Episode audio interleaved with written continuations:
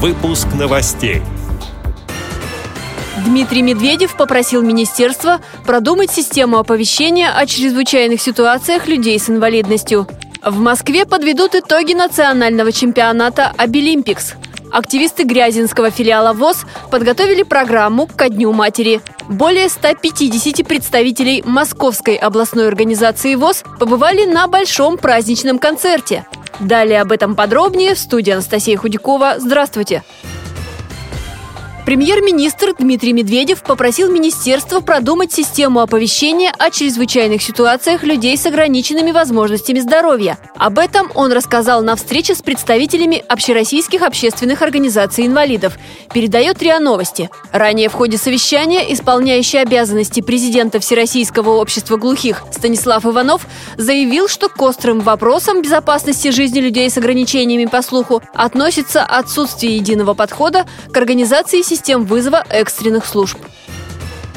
В Москве сегодня подведут итоги четвертого национального чемпионата по профессиональному мастерству среди людей с инвалидностью «Обилимпикс». В крупнейших в мире соревнованиях приняли участие более тысячи человек. Все они победители региональных конкурсов профессионального мастерства, школьники, студенты и специалисты.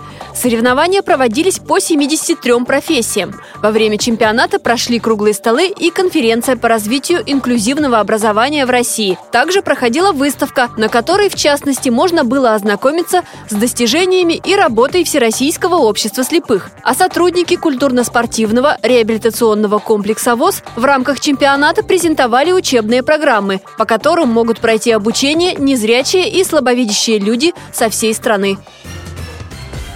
В это воскресенье будет отмечаться День матери.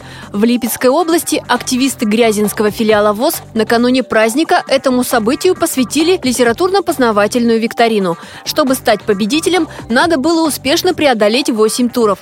Задания, например, были на знание кинематографа, песен и стихов о маме. А 29 ноября воспитанники Грязинской школы искусств дадут большой концерт и поздравят представительниц Всероссийского общества слепых. Программа называется «Наши наши ангелы-хранители. Организаторы также хотят включить в процесс всех участников праздника, чтобы они представили небольшие музыкальные выступления и посвятили их своим мамам.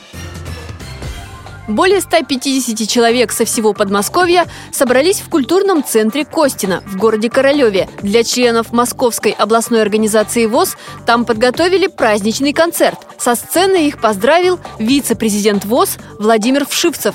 Друзья, я от имени президента Всероссийского общества слепых, членов Центрального управления Всероссийского общества слепых, хочу вам выразить слова благодарности прежде всего за вашу жизненную позицию. Ваша активность позволяет обращать внимание на эти проблемы, которые окружают нас.